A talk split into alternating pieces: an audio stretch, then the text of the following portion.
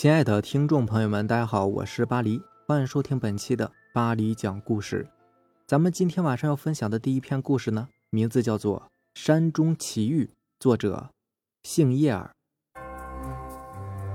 数年前的一个春天，张林和他们地质勘探队的七八个同事到了一座大山里面去安营扎寨，因为有迹象显示这座大山当中蕴藏着很多煤炭资源，需要他们去具体勘察。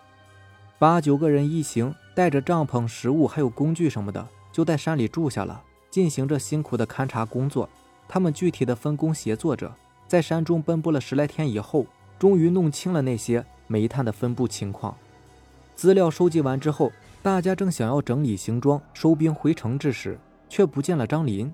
原来这天早上，张林从睡梦中醒来，走出帐篷时，便听到了一阵鸟叫，十分悦耳。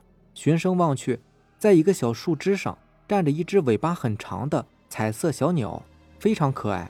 张林便想要捉住它，却总是也捉不住。就这样，他在张林面前飞飞停停，将他引到了一座白色的石桥上，就突然不见了。那方圆百里的深山原本就是没有人烟的，何来脚下的这座精致的石桥呢？张林也是很奇怪，便带着好奇的心思走过了小桥。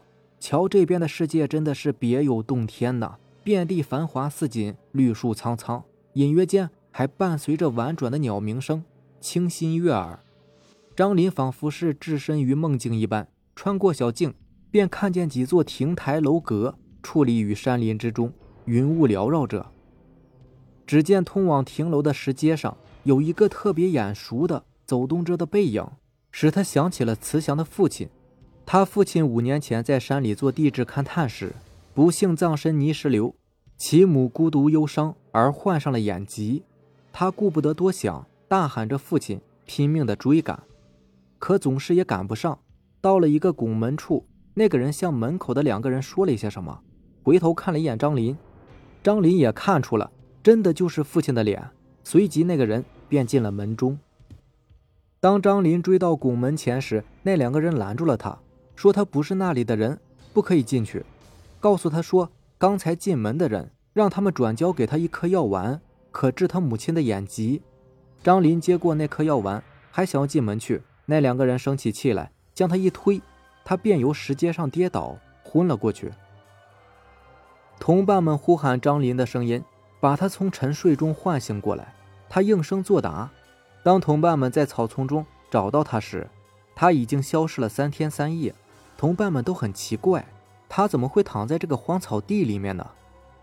他便向他们讲起了刚才他遇见的事情。同伴们都嘲笑他在说胡话。当他掏出兜里的药丸时，同伴们又说他是故弄玄虚，反怪他耽误了他们回城的时间。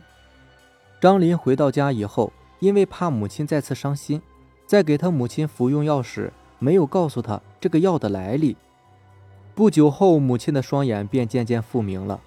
后来，张林时常会想起山中的奇遇，便几次独自进山去寻找记忆中的石桥和楼阁，可是终不所得，最终也只能是怅然而归。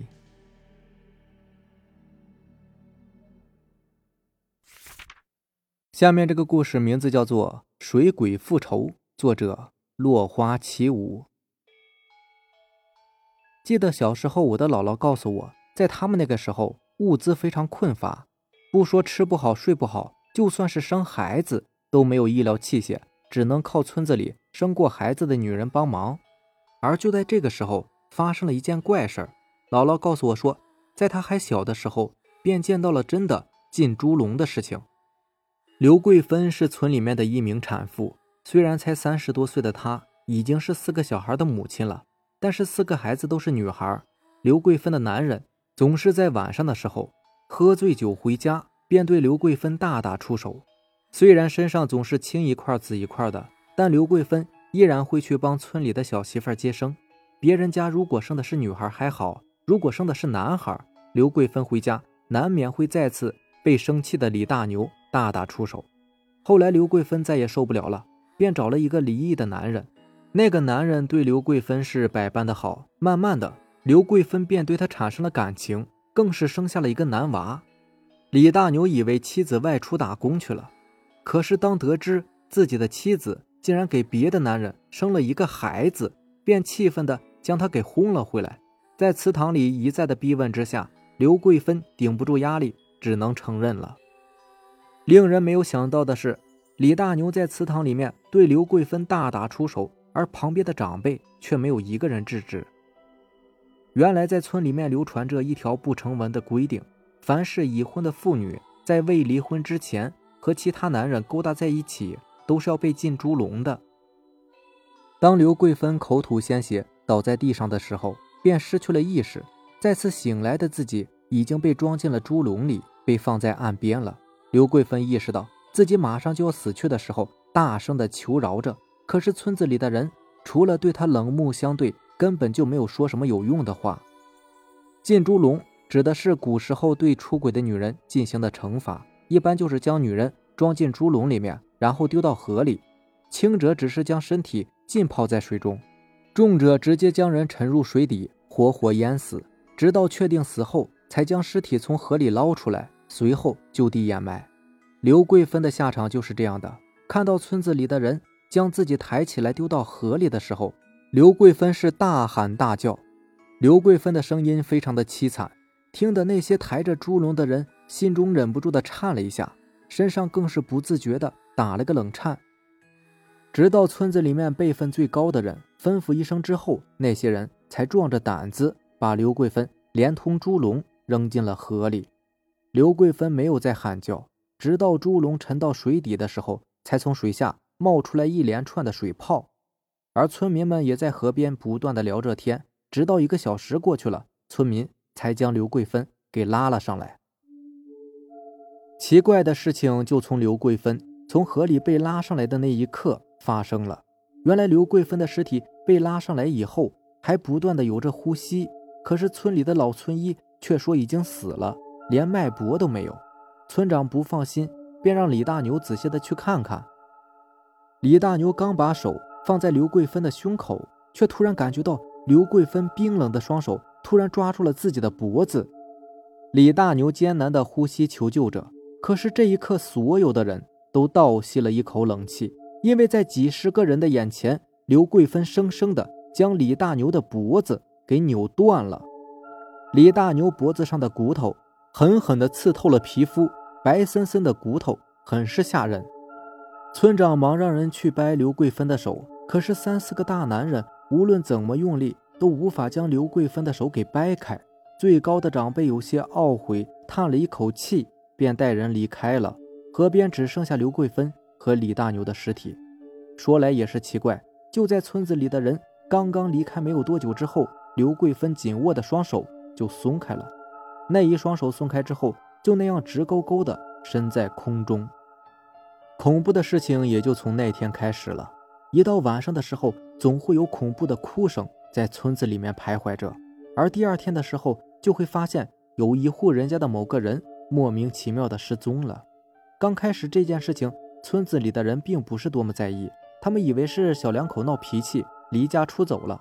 可是随着越来越多的人失踪，而那些失踪的人都是那天碰过猪笼的人，这时村长才意识到不对，张罗村子里所有的人出去寻找后，才在河边刘桂芬的尸体旁。发现了失踪的几个人，村长带人来到刘桂芬的身边，才发现刘桂芬手中掐着的那个男人脖子都断了，更是没有了呼吸。仔细的看了一下旁边的人，才发现这几个人的惨状和李大牛的样子一模一样。